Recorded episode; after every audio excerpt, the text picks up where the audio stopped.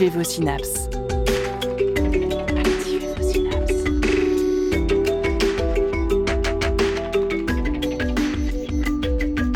Poussez la porte du labo des savoirs et entrez dans un monde de science et d'expérience.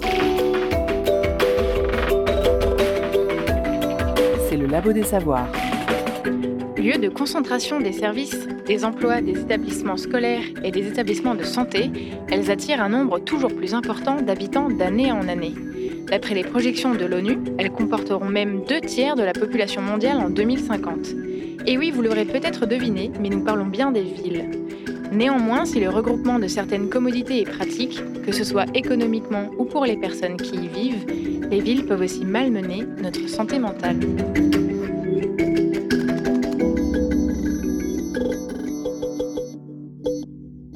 Parler de la fabrique de la ville et de ses effets sur notre santé mentale, nous sommes aujourd'hui accompagnés par Claire Daujar, à distance. Vous êtes architecte et formée en sciences sociales et cognitives appliquées à l'architecture. Vous travaillez dans l'agence City, contraction de Science et City en anglais, qui œuvre pour la prise en compte des dimensions humaines dans les projets urbains. Et d'Emmanuel Gangloff, avec nous en plateau. Vous êtes scénographe et docteur en aménagement du territoire et urbanisme.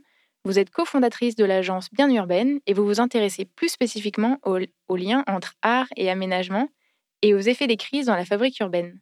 Nous aurons aussi une chronique de Lila, bénévole au labo, sur les villes du futur dans deux œuvres de fiction qu'elle a choisies. Tu aimes les sciences et tu cherches un bon prétexte pour aller rencontrer celles et ceux qui la font? Tu as envie d'écrire et de prendre le micro pour parler de sciences, de toutes les sciences? Nous sommes à ta recherche. Le Labo des Savoirs recrute des étudiants et des étudiantes pour renforcer son équipe. Pousse les portes du labo et rejoins-nous. J'en ai fait part en introduction, l'émission du jour porte sur les liens entre la manière dont nos villes sont fabriquées et notre santé mentale. Pour cette émission, on retiendra la définition de l'OMS.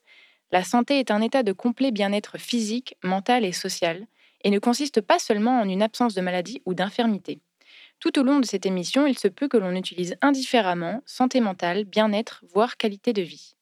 Maintenant que l'on a posé cela, on peut se demander quel est le lien entre cela et la fabrique des villes. Peut-être qu'avant d'en parler, Emmanuel et Claire, vous pouvez expliquer vos domaines respectifs d'expertise que sont l'urbanisme et l'architecture et comment ils interagissent l'un et l'autre. Je peux commencer. Du coup, moi, je suis plutôt spécialisée en urbanisme.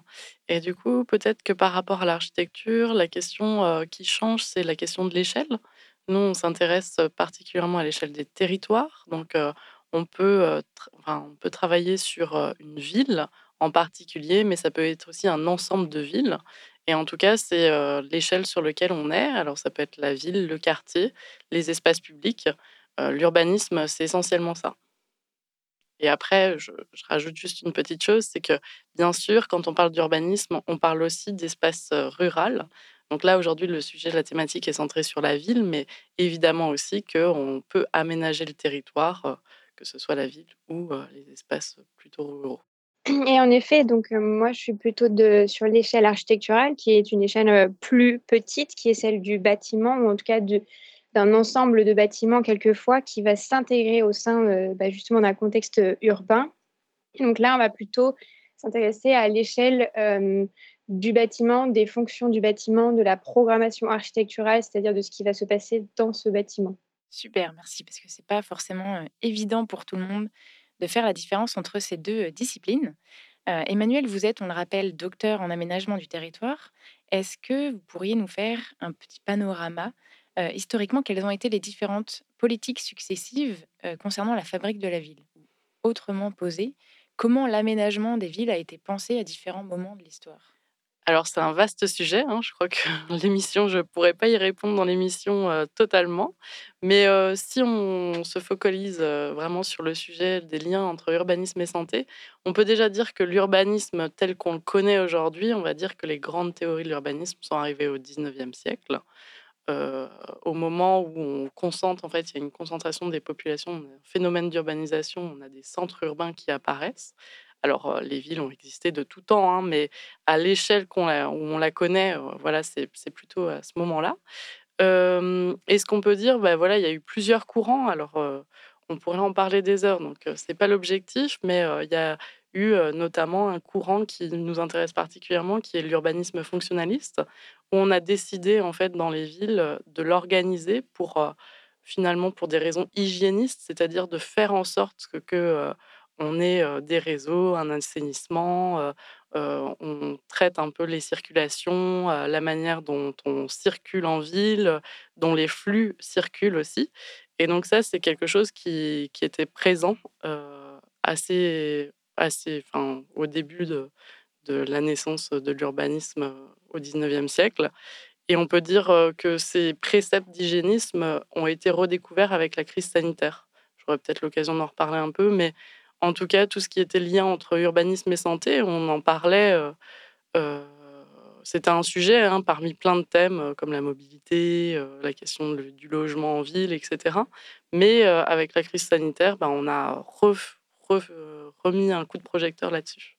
Je pense qu'il y a pas mal de choses qu'on a redécouvert finalement avec cette, crise sanitaire. Effectivement, on aura l'occasion d'en discuter tout à l'heure. Merci.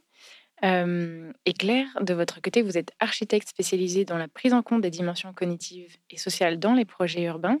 Est-ce que s'intéresser à la manière, à l'expérience vécue, pardon, des logements et des espaces publics, c'est quelque chose de nouveau dans les domaines de l'architecture? Et par quel prisme, vous, vous abordez la question de la santé dans vos projets?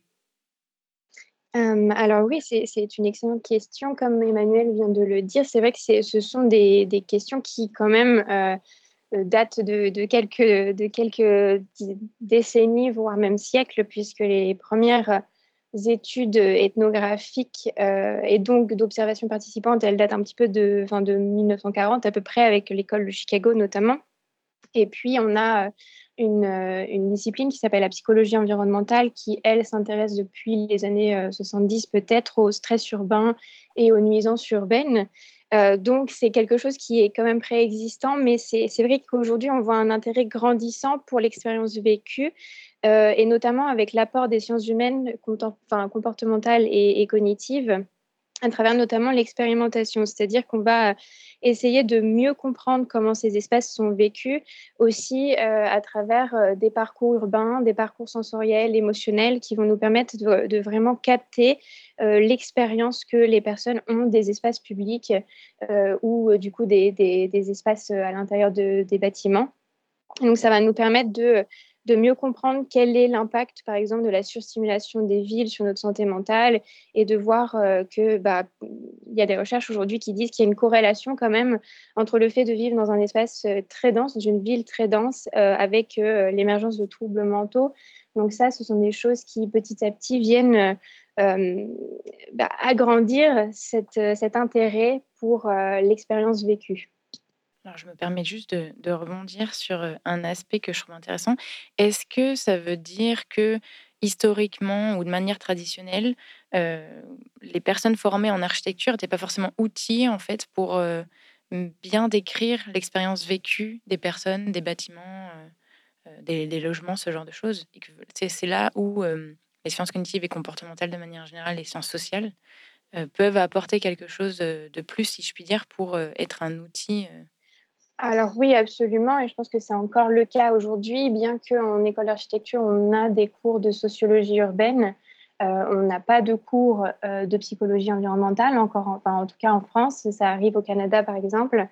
Euh, et donc les, sciences comportementales appliquées à la ville ou aux espaces urbains et architecturaux, ça, c'est sûr que c'est vraiment un, nouvel apport qui est très important aujourd'hui. Et vous, de votre côté, Emmanuel?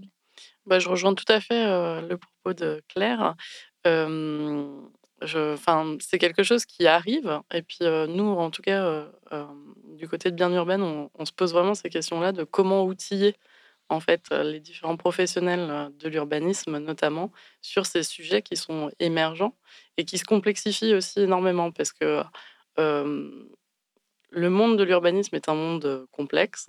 on a plein d'injonctions différentes sur plein de sujets, la question des transitions, la question de la santé. c'est quelque chose qui aujourd'hui apparaît comme éminemment complexe. Donc l'enjeu aussi, c'est de retrouver des manières de faire, d'outiller les professionnels et surtout aussi de faire en sorte que la parole circule, enfin que les, notamment les citoyens soient intégrés à, à ça, puisque ben, on œuvre pour la fabrique de la ville de demain et il faut tirer tout le monde ensemble pour aller vers des changements. Donc ça, je pense que c'est aussi important. Et donc là, on, en a discuté. Donc Claire, on a dit deux mots. c'est quoi les risques entre guillemets qui, qui surviennent quand on habite en ville? Donc on parlait voilà de d'émergence de troubles de troubles psychiques. donc qui peuvent être liés au bruit, à la surstimulation sensorielle. Est-ce que vous pourriez développer ce, ce sujet pardon? Oui, alors bah, c'est qu'il y a des recherches qui ont été faites notamment sur le développement des, des enfants dans des, dans des villes qui sont extrêmement denses et plus il y a une corrélation entre le fait que la ville soit de plus en plus dense avec le fait d'avoir de, la possibilité de développer ces troubles mentaux. Donc il y a différents troubles en l'occurrence, certaines euh, euh, recherches se passent sur la, schizophrénie, par exemple, ou sur la dépression, ou aussi sur, euh, sur d'autres troubles mentaux. Mais ce, qui, ce, qui, est mis en avant, c'est que, en effet, la surstimulation de l'espace urbain, que ce soit par le visuel, donc l'ensemble des stimulations visuelles, que ce soit les publicités, le bruit, les, luminaires, etc., enfin, le, le, bruit lumineux, je veux dire, et ce qui fait partie de l'acoustique. Donc, en effet, le bruit, les nuisances sonores sont très euh, impactantes pour euh, certaines personnes, aussi pour les personnes avec des particularités telles que euh, l'hyperacousie, donc des personnes qui vont peut-être percevoir le bruit d'une manière encore plus forte que, que d'autres. ça, c'est ce qui fait que la ville peut avoir ou peut être très difficile à. À s'adapter pour certaines personnes la densité, c'est aussi quelque chose qui, va, euh, qui peut être euh, très difficile à vivre pour certaines personnes. Voilà, c'est important de, pouvoir aussi comprendre les perceptions de, chacun, de tous et toutes, et euh, la perception aussi des personnes qui peuvent avoir des hypersensorialités, on va dire. Il me semble aussi que pour ajouter une brique là-dessus, il y a même une autre, un autre aspect qui est presque paradoxal, c'est que euh, la plupart euh, des personnes, quand on leur demande en fait comment elles expériencent, comment elles vivent euh, la ville, elles peuvent rapporter en fait un sentiment de solitude, alors que on est entouré. Enfin voilà, c'est assez dense. Il y a une population assez importante. comparé à des endroits moins denses où les liens sociaux sont plus faciles euh, enfin, en tout cas, c'est plus facile de tisser des liens sociaux. Euh, on a souvent cette, cette image de ben, on habite dans un immeuble, mais en fait, on ne connaît pas euh, ses propres voisins et voisines. Est-ce que ça, c'est quelque chose que vous retrouvez, vous, dans vos projets respectifs? Alors, oui, absolument. C'est. C'est vrai que c'est très paradoxal parce que pourtant la ville, c'est aussi un lieu où l'ensemble de ces, ces, rencontres pourraient être possibles et, et, où on pourrait se dire qu'il y a un capital social fort mais en réalité, il peut, euh, dans certains cas, y avoir ce, cette, euh, ce, manque de lien social, comme vous le dites, par la densité et par le fait qu'en fait, on ne connaît pas nos voisins. Euh, et que peut-être aussi il y a une fatigue sociale dans le sens où on a tellement de personnes autour de nous et il y a peut-être tellement de personnes dans ce bâtiment que c'est difficile de pouvoir se connecter à, l'ensemble des personnes et donc il y a ce sentiment de solitude qui va se, se faire parce qu'on a on, a euh, une difficulté à se lier à, l'ensemble des personnes. Donc, plus le bâtiment, euh, entre guillemets, va être euh, petit, et plus ça va permettre de créer ces liens parce qu'on va croiser cette personne le, plus souvent ou que, en tout cas, ça va être plus facile de créer des liens. Euh, donc, euh, la notion de capital social, c'est quelque chose qu'on étudie en effet beaucoup, euh, car il est très vecteur de, santé aussi et de résilience. On, a pu le voir aussi durant justement le Covid, où plus les personnes étaient en lien avec d'autres et avaient ce capital social autour d'eux, et plus, plus ils ont été résilients face à la crise. Bah, sur ce sujet, nous, enfin, du coup, on n'a pas fait d'études particulières là-dessus, donc c'est pour ça que je laissais répondre Claire sur ce sujet précisément.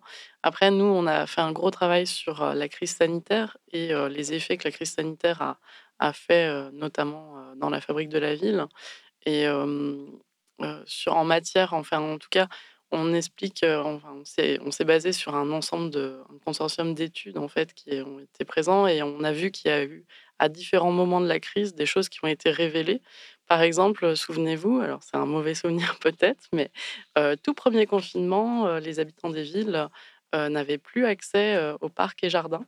Et en fait, là, on s'est rendu compte que ben, c'était la double peine d'habiter, par exemple, dans un logement exigu et de pas avoir de balcon ou un parc à proximité dans lequel on pouvait aller.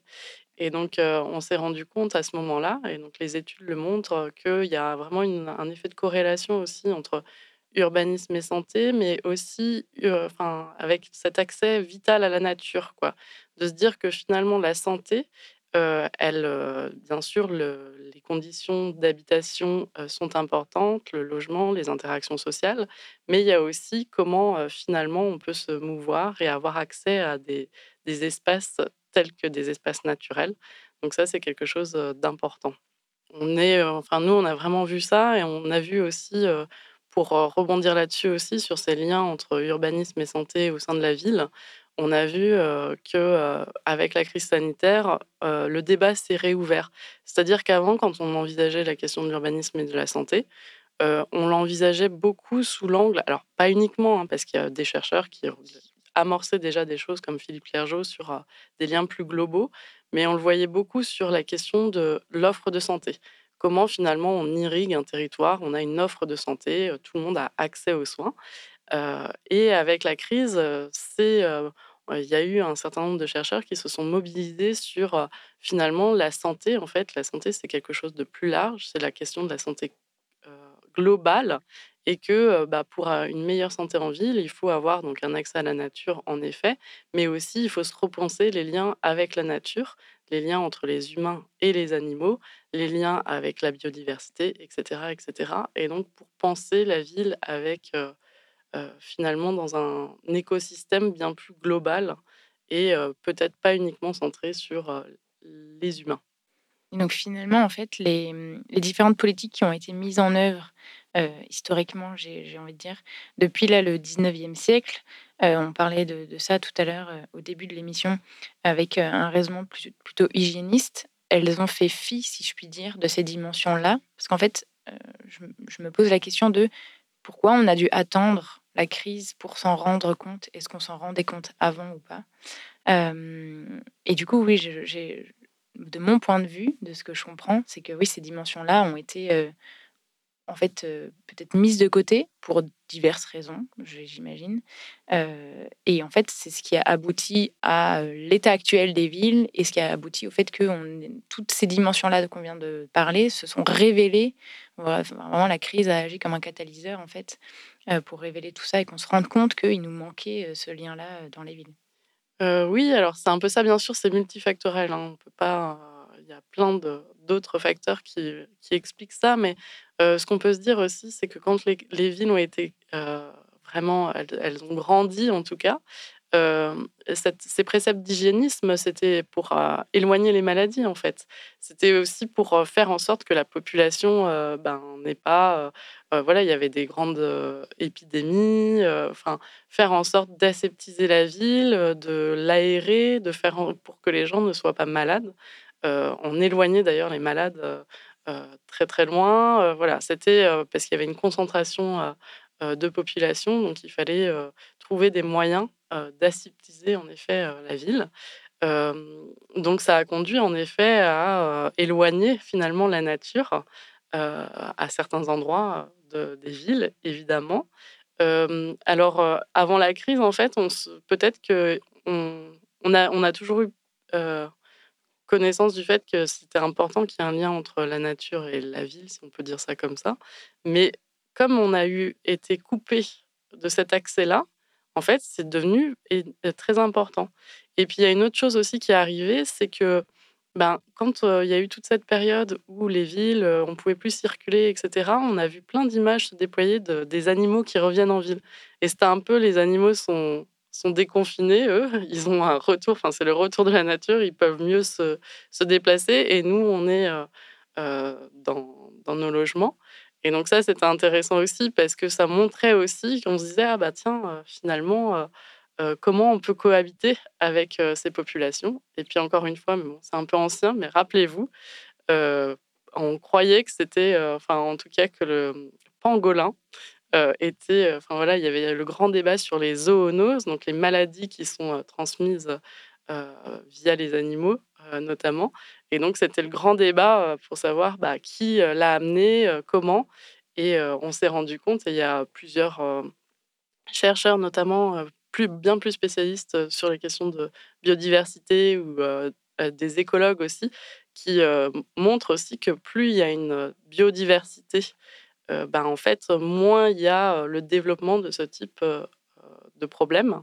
Et donc, il faut trouver le bon équilibre entre ben, les humains et la faune et la flore, la nature.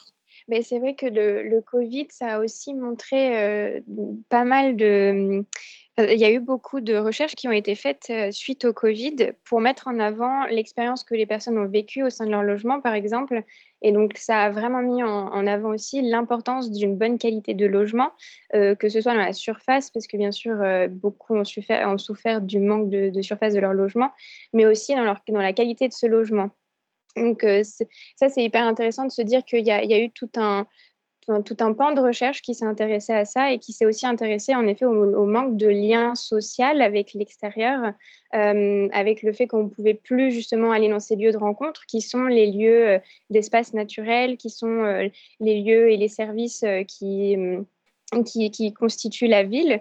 et ça, ça, ça a mis en valeur beaucoup de choses qui aujourd'hui nous permettent de, de se rendre compte de l'importance de, de prendre en compte que ce soit la qualité du logement ou euh, la qualité de nos espaces publics et, euh, et de comment est-ce qu'on crée euh, cette ville. Donc, enfin, voilà, une idée qui, qui est apparue aussi, c'est celle de la ville du quart d'heure, qui permet d'avoir autour de chez nous l'ensemble des services nécessaires, que ce soit à notre bien-être social, à notre bien-être psychologique et à notre santé physique, avec donc les services de santé dont on parlait, mais pas que aussi, voilà, l'ensemble des, des, des, besoins qu'on peut avoir de, voilà, de vivre euh, bien dans notre ville et dans notre quartier et autour de chez nous, euh, sans nécessairement avoir besoin de se déplacer euh, avec, avec les transports publics, par exemple. Merci pour ce tour d'horizon.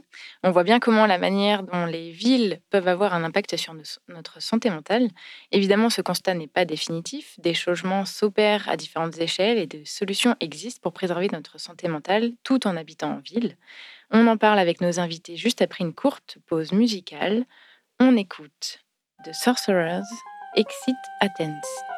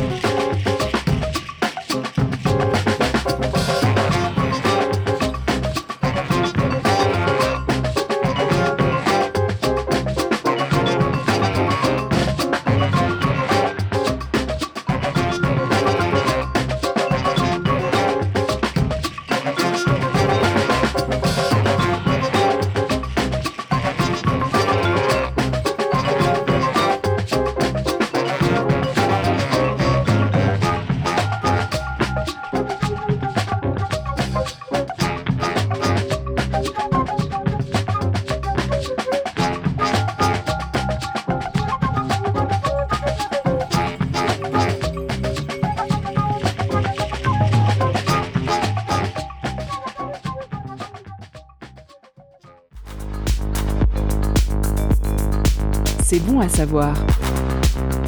C'est bon de savoir. C'est le labo des savoirs. Nous venons d'écouter Exit Athens de The Sorcerers. Vous êtes toujours à l'écoute du Labo des Savoirs et nous sommes avec Emmanuel Gangloff et Claire Dojard pour parler de Fabrique de la Ville et de santé mentale. Nous avons dernièrement traversé une crise sanitaire, on l'a évoqué dans la première partie de cette émission, qui a amplifié et accéléré des tendances de déménagement à l'œuvre avant la crise. Une étude récente de la plateforme d'observation des projets et stratégies urbaines, publiée en février 2023, note que les personnes qui changent de lieu de vie sont motivées par, je cite, le désir de vivre à la campagne, le rejet du mode de vie urbain, emploi de bureau, cadre de vie exigu, et la recherche d'un logement plus vaste, d'un extérieur, balcon, jardin ou d'une maison.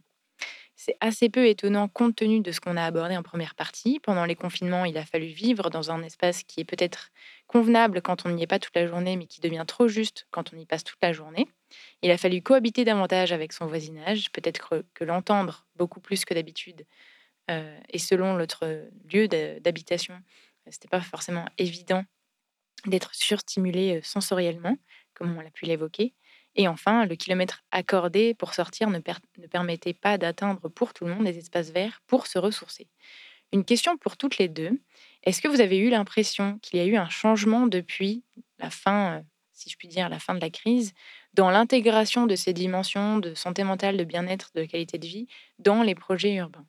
Alors, vaste question. Et puis, euh, je ne sais pas si on a encore... Euh, enfin, en fait, finalement, on sort de la crise sanitaire, enfin, ça fait pas si longtemps. Et l'échelle du temps pour l'urbanisme est beaucoup plus longue. On va dire qu'il y a des projets qui ont, déjà, qui ont déjà été amorcés bien avant la crise sanitaire et donc qui sont livrés aujourd'hui. Donc les changements, finalement, on, on, peut les voir apparaître, mais ils vont apparaître un peu plus tard, peut-être. Moi, ce que je trouve vraiment intéressant, c'est que ça a remis le sujet sur la table. C'est-à-dire qu'on aimerait bien hein, que la fabrique de la ville soit complètement différente au sortir de la crise, mais bah, juste après, on s'est pris d'autres crises.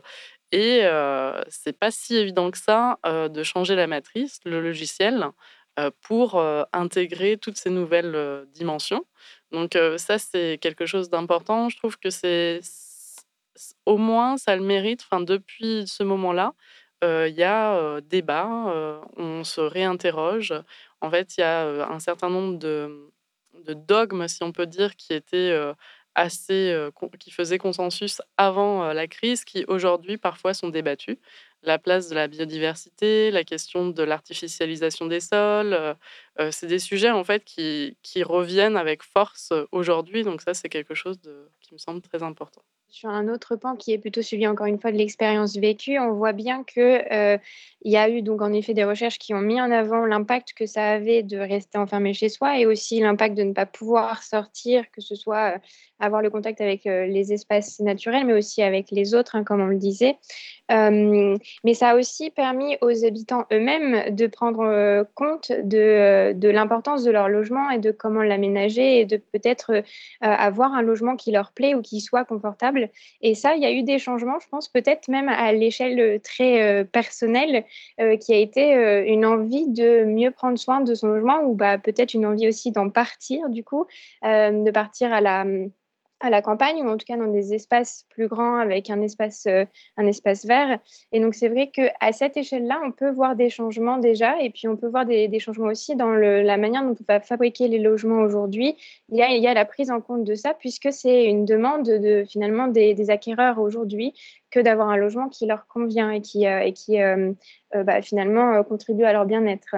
Euh, aussi parce qu'on peut considérer le logement comme un espace de refuge pour euh, justement euh, voilà, une ville qui est peut-être trop surstimulante et dans laquelle on va avoir tout un tas de stimulations. Bah, le logement, c'est vraiment le lieu où finalement on a envie de se retrouver, d'être d'être bien et donc cette notion d'intimité par exemple avec une bonne isolation acoustique c'est très important et c'est des choses qui oui sont prises en compte quand même de plus en plus dans les projets aujourd'hui.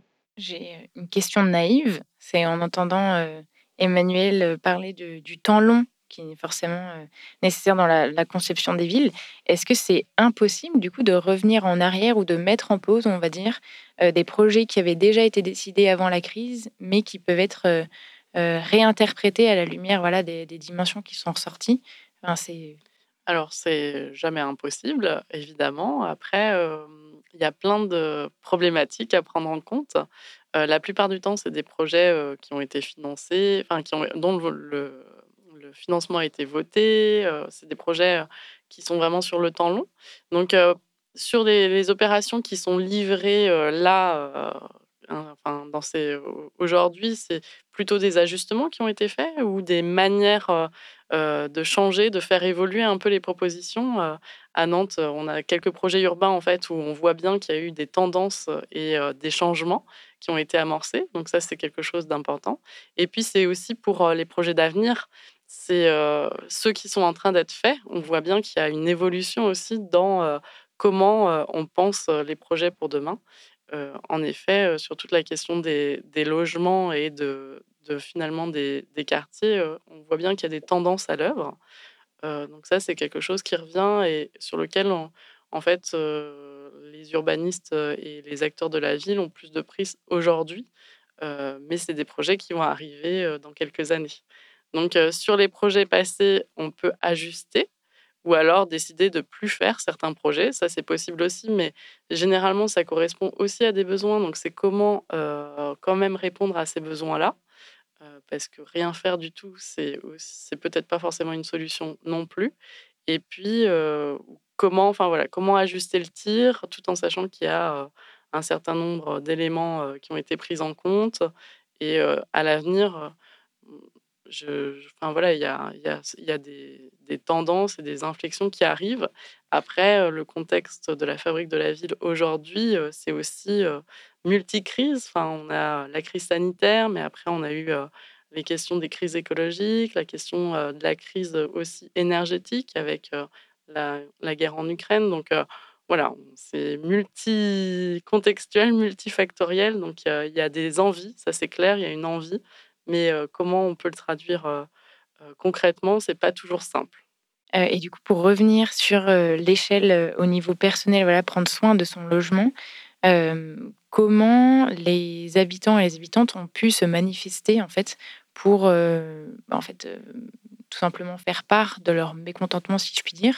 Est-ce que c'est facile entre guillemets pour des personnes locataires d'ailleurs de métamorphoser leur logement pour répondre à certaines dimensions voilà, d'isolation en termes acoustiques, ce genre de choses? Une idée là-dessus? Bah, c'est vrai qu'il y a des inégalités hein, sur cette question. C'est une certitude. Quand on est locataire, on ne peut pas aménager son logement comme on le souhaite. Euh, et, même si c'est le cas, on, pourrait. Euh, euh, c'est un coût qui, qui n'est pas facile pour les locataires. donc c'est vrai que c'était plutôt les personnes qui étaient propriétaires qui, qui ont eu cette, cette chance, on va dire, de pouvoir euh, réorganiser, réaménager, euh, penser euh, peut-être à, aussi, enfin, c'est les personnes qui avaient des jardins, se sont beaucoup intéressées à l'idée de, de, jardiner, etc., qui sont d'ailleurs des activités qui sont très, très propices à une bonne santé mentale. pour les locataires, il y a quand même certains certains retours qui ont été faits de, personnes qui ont choisi de, réaménager, tant pis, leur logement comme ils, le souhaitaient. Ou, euh, je ne sais pas s'il est si facile que ça de faire des retours auprès des propriétaires. Euh, après, je sais que euh, dans les projets de promotion, par exemple, il y a quand même aussi des groupes euh, d'utilisateurs où ils peuvent faire remonter des, informations auprès aussi des, agents et de, voilà, d'un service client finalement, où ils vont prendre en compte les retours qu'ils font sur notamment les, tout ce qui va être technique, donc la thermique, l'acoustique, etc., pour voir comment est-ce que ça peut être amélioré aussi pour bah, de futures opérations.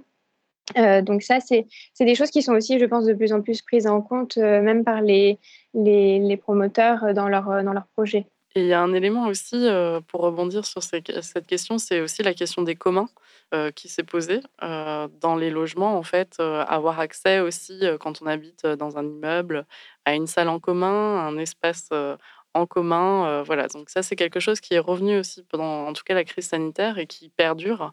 C'est euh, comment, en fait, on avait tendance, euh, alors c'est, je catégorise un peu, mais à, limiter, en fait, ces espaces qui sont communs, puisqu'en fait, ça génère des coûts. Et donc, avec la crise aussi, il y a une attention nouvelle par les habitants sur, bah, finalement, au-delà de mon logement, qu'est-ce que mon immeuble peut m'offrir comme service un, autre, un autre sujet, donc là on part sur la ville de demain. Donc selon Christine Lecomte, qui est présidente du Conseil national de l'Ordre des architectes, 80% de la ville de demain est déjà là. Donc si on part de ce postulat, qu'est-ce qu'on peut faire en fait pour améliorer nos villes et nos logements? Donc on en a un peu discuté. Il y a quelque chose qu'on a abordé, enfin mentionné dans la première partie, c'était ce concept de ville du quart d'heure. C'est un concept popularisé ces dernières années par Carlos Moreno, un urbaniste franco-colombien, qui propose une organisation urbaine permettant à tout habitant et habitante d'accéder à ses besoins essentiels de vie en 15 minutes de marche ou de vélo à partir de son domicile. Est-ce que c'est de l'ordre de l'utopie ou est-ce que ça peut vraiment exister? Est-ce que vous avez des exemples de villes qui sont conçues à peu près sur euh, euh, ce concept-là? Ce qu'on peut se dire, en fait, euh, finalement, par rapport au concept de Carlos Moreno et de la ville du quart d'heure, euh, c'est peut-être que c'est venu réinterroger la question des proximités, de la proximité des services. Peu importe là où on vit, qu'est-ce qui est à proximité? Donc ça, c'est un élément important. Alors c'est quelque chose qui a toujours été plus ou moins là, mais en tout cas, ça remet un coup de projecteur dessus. moi, ça me pose question sur deux choses. À, la fois, c'est hyper intéressant de voir bah, à quel service on prétendre, je ne sais pas si c'est la bonne formulation, mais quand euh, autour de chez nous, quoi, à, proximité de chez nous, euh, dans, les grands centres urbains. Mais ça pose aussi la question de euh, finalement comment les gens se rencontrent et au-delà de ce cercle, comment on vient aussi ben, aller d'un endroit à un autre. Donc le corollaire de ça, mmh. enfin c'est en tout cas, il y a une forme de paradoxe entre tout vouloir à proximité de chez soi et profiter de la ville comme espace de rencontre avec des gens qui viennent de plus loin. Donc ça, c'était euh, c'est une, une, interrogation que j'ai. Et puis euh, la question aussi de euh, cette, gestion des proximités dans, dans des espaces qui ne sont pas des villes, ou en tout cas des petites communes, enfin, des petites communes dans les campagnes. Enfin voilà, comment on peut aussi se poser la question des proximités sur ces territoires. Et là, moi, je trouve que c'est hyper pertinent aussi de se poser ces questions-là à ces endroits-là, parce que finalement, en ville, euh, la question n'est pas si difficile que ça. Dans certains quartiers qui sont enclavés, oui, c'est le cas, hein, c'est une vraie problématique. Mais euh, dans le périurbain, euh, dans les campagnes, comment on repose aussi ces questions-là? Et donc, moi, je trouve que ça a le mérite de mettre sur le sujet ça, sur, sur la table ce sujet-là, pardon, la question des proximités pour tous les habitants de tous les territoires.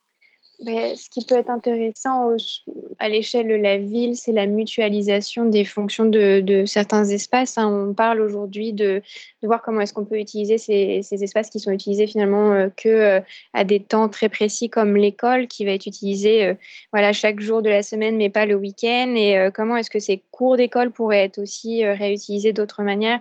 Et, et ça, c'est très intéressant de se poser ces questions-là, je pense. Et la ville du quart d'heure peut-être fait poser ces questions aussi. Donc, ce serait hyper intéressant de voir effectivement comment euh, ces différents lieux peuvent être euh, utilisés, habités, enfin une cour d'école euh, ou une école de manière générale le week-end. Est-ce que ça peut être mis à disposition voilà, des habitants, des habitantes s'ils veulent ben, en fait, organiser une fête de quartier ou une projection de film, que sais-je, voilà différentes choses? c'est vrai que j'y avais jamais pensé personnellement. Je trouve que c'est une idée hyper intéressante et la deuxième, peut-être la deuxième chose dont on avait pu discuter, c'est tout ce qui est restauration d'espaces, des espaces pardon, de restauration cognitive dans les villes, notamment avec les espaces verts. Je crois que c'est vous, Claire, qui pourrez le mieux en parler peut-être? Oui, ben, absolument. C'est-à-dire qu'on a déjà euh, évoqué à quel point euh, la biodiversité et les espaces verts sont importants. Euh, c'est vrai qu'il y a des recherches, notamment en psychologie environnementale, qui datent maintenant bien des années 80, qui démontrent l'aspect restaurateur pour nos ressources cognitives des espaces verts. C'est-à-dire que quand on va dans un espace vert, on va se, ressourcer au point où les, les études montrent que si on a une tâche cognitive à faire, avant, par exemple, euh, enfin voilà, on a une tâche cognitive à faire. Euh, après, on va euh, proposer aux personnes de soit regarder une vidéo avec des espaces verts et avec des bruits associés à la nature, soit une vidéo qui sera neutre, soit une vidéo qui sera les bruits de la ville. Et on voit bien que la même tâche cognitive qui sera faite donc, après ces, ces courts temps de, de vidéo ne sont pas réussis de la même manière par les participants suite à l'immersion dans un espace vert, on va dire, ou une vidéo neutre, ou bien l'immersion dans des espaces qui sont peut-être surstimulants comme ceux de la ville.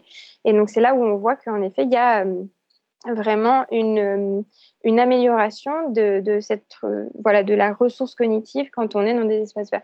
Et, ça, c'est très important de le, prendre en compte dans, dans la ville et de se dire peut-être que ce qu'on peut faire, parce que euh, la ville, on ne peut pas la changer entièrement, hein, comme on voit, il y a 80% du bâti qui est déjà euh, existant de toute façon, mais c'est se dire comment est-ce qu'on peut apporter ces euh, espaces ressources comme des petites bulles au sein de la ville qui peuvent au moins permettre d'avoir ces temps de, de ressourcement en fait.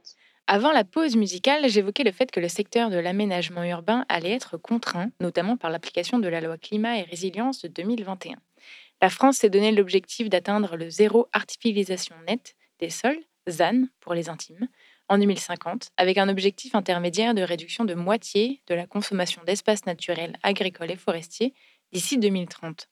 On sait qu'il y a toujours une différence entre l'existence d'une loi et son application, mais là, a priori, pas d'autre choix que de densifier les habitats. Emmanuel, vous êtes enseignante au Japon, entre autres casquettes. Là-bas, la densité des villes n'a rien à voir avec celle que l'on connaît ici en France. Comment est vécue cette densité au Japon? Alors, euh, donc en effet, hein, euh, la question, enfin, je trouve que ce qui est intéressant aussi pour nous en Europe, c'est de voir un peu comment euh, on fait les choses différemment dans d'autres pays. Et donc, j'ai l'occasion d'aller au Japon chaque année pour, donner des cours et enseigner. Et en fait, j'observe des situations là-bas qui sont très différentes de chez nous, notamment parce que ben il y a des villes qui sont très grandes, des mégalopoles, Tokyo, une ville immense, avec une densité de population très importante, qui n'a rien à voir avec chez nous, finalement, et une organisation urbaine qui fonctionne quand même. Alors c'est assez surprenant. Alors euh, sans doute c'est lié à des modes de vie, etc., une habitude qui a été prise depuis longtemps. Mais euh, ce qui m'impressionnait par rapport à notre sujet, euh, c'est que finalement il y a une, forme de densité dans l'habitation, dans les logements, avec des grandes tours. on monte énormément dans la verticalité dans les villes. Et en même temps, l'accès à des zones préservées de nature. On voit que la, limite entre ville et nature est beaucoup plus nette, ce qui fait que quand on sort d'une zone urbanisée, on peut avoir accès à, la nature à certains endroits et qu'il y a une forme de privilège aussi euh, d'accéder dans des, espaces euh, magnifiques euh, autour des villes. Enfin voilà, il y a, ce, ce côté-là qui est intéressant et qui, moi, me pose beaucoup de questions par rapport à nous et l'organisation du territoire, notamment en France, où on a des continuités de zones urbaines sur plein d'endroits. Donc moi, ça me pose beaucoup de questions là-dessus. Et puis aussi sur la fonction des parcs, des grands parcs qu'il peut y avoir en ville, des différents espaces qui sont présents, les parcs et jardins, voilà, comment les gens les, utilisent aussi et comment ça répond à, des fonctions qui ne sont pas forcément les logements. Alors Claire, je ne sais pas si vous avez vous pu observer dans votre expérience d'autres, d'autres villes, d'autres manières de faire, d'autres densités et euh, comment euh, c'est vécu par euh, les habitants et les habitantes? C'est, extrêmement intéressant ce que vient de dire Emmanuel parce que c'est vrai que on va avoir cette, le fait de pouvoir avoir accès directement à des espaces verts qui sont réellement des espaces naturels ou en tout cas peut-être un peu plus naturels que, que certains espaces qu'on peut avoir dans les villes euh, qui, reste que la biodiversité de ces espaces sont euh, réduites. Euh, néanmoins, il y a beaucoup de recherches qui, qui démontrent aussi hein, de, psychologie environnementale ou en tout cas de, sciences cognitives qui démontrent l'impact que la densité a sur, sur notre bien-être et notre santé mentale et notamment les tours. C'est-à-dire que les espaces qui, qui, sont extrêmement denses avec des, des, hauteurs de bâtiments qui sont très hautes euh, sont en général bien moins vécus, euh, bien, euh, oui, beaucoup moins bien vécus par les, par les habitants et habitantes parce que ça peut générer aussi de la peur, de l'anxiété, du stress. Et, et, aussi un manque de confiance envers l'autre parce que encore une fois il y a tellement plus de personnes que il y a cette voilà, ce manque de confiance qui va apparaître, il y a le lien avec l'autre qui va euh, se dissoudre un petit peu. Enfin, voilà, donc c'est vrai que la, densité, elle a quand même un impact important. Donc les, petites villes, euh, enfin de nos plus petites villes, on va dire, sont extrêmement intéressantes à vivre en tant qu'habitant habitante, mais c'est vrai que pour la biodiversité, euh, c'est plus problématique. donc c'est un débat qui est intéressant à avoir.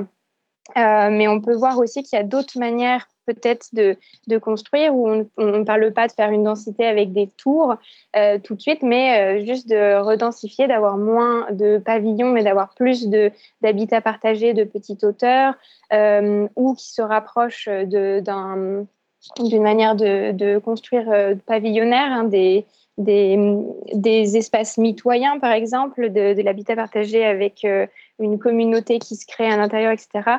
Euh, ça, ça peut être intéressant de voir comment est-ce qu'on peut développer un équilibre entre les deux, j'ai l'impression. Et donc, pour mieux se projeter dans la ville du futur, on peut regarder ce qui est fait dans des villes plus denses ailleurs, ailleurs qu'en France, mais on peut aussi peut-être voir pour s'inspirer des œuvres de fiction. Lila, bénévole au labo, s'est prêtée au jeu de l'analyse de quelques œuvres, c'est bien ça? Tout effectivement. Vous commencez à me connaître, mon truc c'est le ciné et la SF. Alors quand on m'a parlé d'urbanisme et de santé mentale, c'était une occasion pour moi de se pencher sur comment voit-on les villes et les infrastructures du futur dans les œuvres de SF. Est-ce qu'il y a des points communs ou des différences notables? Certaines villes sont-elles adaptées pour prendre soin de notre santé mentale? Eh bien on va voir ça tout de suite. Pour cette chronique, j'ai choisi deux exemples. Le Chicago de 2035 de iRobot et le Las Vegas de 2049 de Blade Runner 2049. Alors on va commencer par les points positifs. Un point commun que j'ai constaté dans ces villes, c'est l'accessibilité et le confort.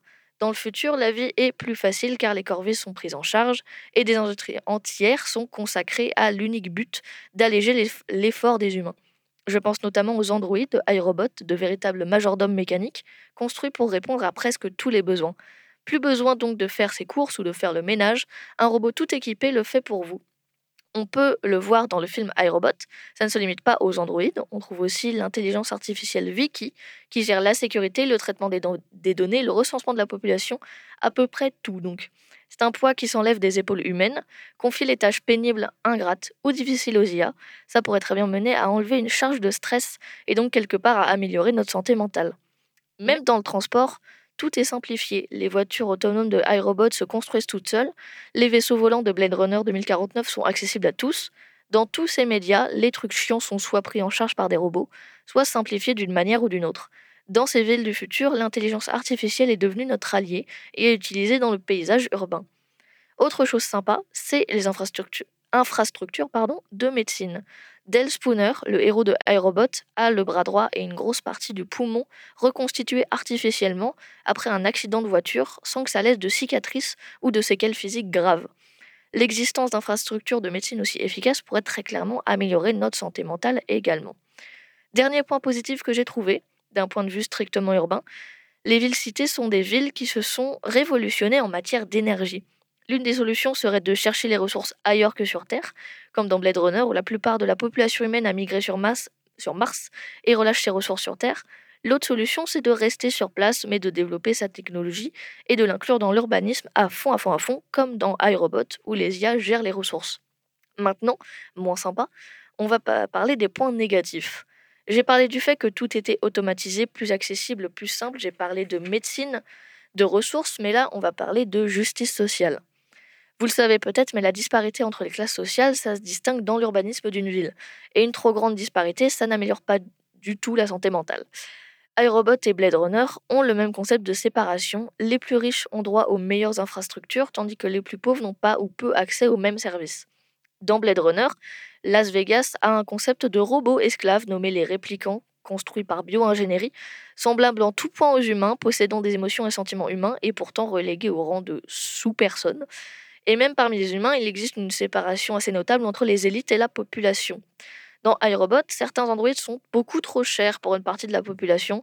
On voit la différence d'urbanisme quand on quitte les quartiers scientifiques et aisés, avec des maisons et des apparts de banlieue beaucoup plus semblables à ce qu'on a aujourd'hui, tandis que le centre-ville est tout automatisé.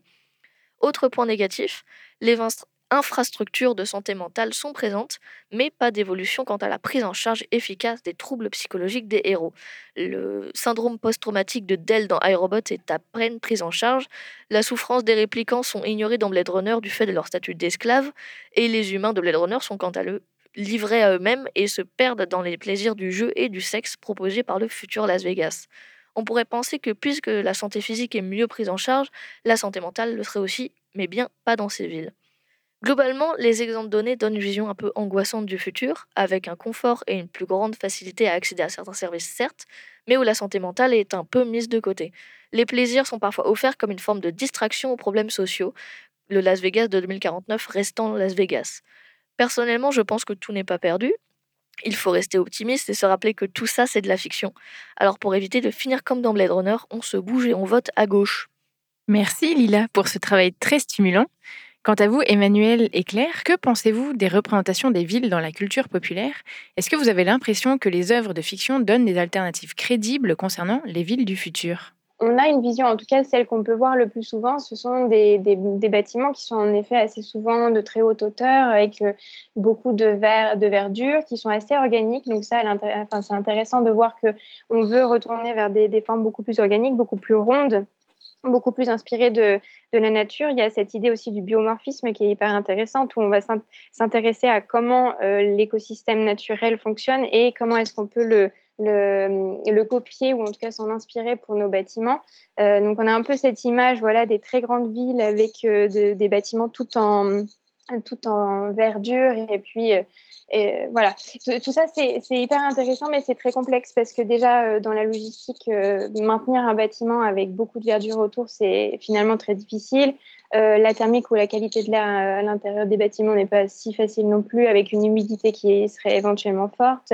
Bon, voilà, et, à, côté de ça, on voit aussi que ça crée, en tout cas dans les images qu'on voit, une certaine homogénéisation de, de, ce parc urbain ou de, des images qu'on va, voilà, de l'image qu'on renvoie des bâtiments, alors qu'il euh, y a quand même une très grande richesse aujourd'hui dans les matériaux qu'on peut utiliser, qui seraient des matériaux, on pourrait utiliser des matériaux euh, naturels comme euh, la brique, la pierre, le bois, qui créent aussi une diversité et puis une, richesse visuelle qui, qui, est positive finalement. Donc voilà, il y a quelque chose d'assez dystopique dans la manière dont on peut voir aujourd'hui, dans les films, la, la, la manière de, de, créer les villes euh, je ne suis pas sûre que ce soit la plus euh, positive à terme de, pour, pour notre santé et notre bien-être. Mais je, je, laisse Emmanuel. Oui, mais je, je partage le constat. Après, euh, ce que je trouve intéressant dans, le, dans la fiction aussi, c'est la, la capacité qu'a un récit d'impliquer un certain nombre de personnes. C'est-à-dire pour faire évoluer les, représentations et les changements. Enfin, moi, ce que je trouve intéressant là-dedans, c'est par exemple d'établir des scénarios fictionnels pour préparer au changement. Par exemple, il y a des recherches qui ont été faites à Tours sur le risque d'inondation avec des artistes et un spectacle qui pose la question des inondations, comment vivre l'inondation, comment faire et prévenir de ce risque d'inondation. Donc moi je trouve que c'est intéressant de ce point de vue-là, c'est-à-dire de quand on a des scénarios un peu catastrophiques où j'avais travaillé avec des étudiants sur un territoire sous une pluie acide. Qu'est-ce qui se passe? Comment se réinvente la ville? Comment en BD on peut dessiner une ville avec des nouvelles fonctions, etc. Donc le, finalement, la, fiction, elle permet aussi des imaginaires et permet de de penser que peut-être dans le futur, on va devoir vivre complètement différemment. En tout cas, il va falloir qu'on s'adapte. Et de ce, de point de vue-là, je trouve ça intéressant. C'est vrai que pour l'instant, euh, les représentations euh, globalement euh, des villes qu'on peut se faire dans la science-fiction, bah, en effet, le risque, comme tu le disais, Claire, c'est une forme d'uniformisation. Donc il faut peut-être lutter contre et aller vraiment dans une scénarisation des nouveaux imaginaires pour bah, ouvrir le champ des possibles.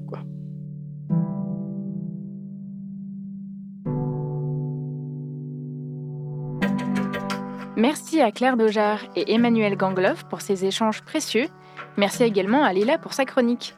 Merci enfin à Dounia Saez pour la réalisation de l'émission.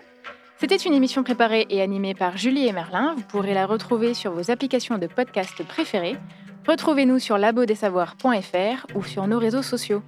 Si le journalisme scientifique vous intéresse, nous sommes à la recherche de bénévoles, alors n'hésitez pas à nous contacter. Rendez-vous la semaine prochaine pour une nouvelle émission.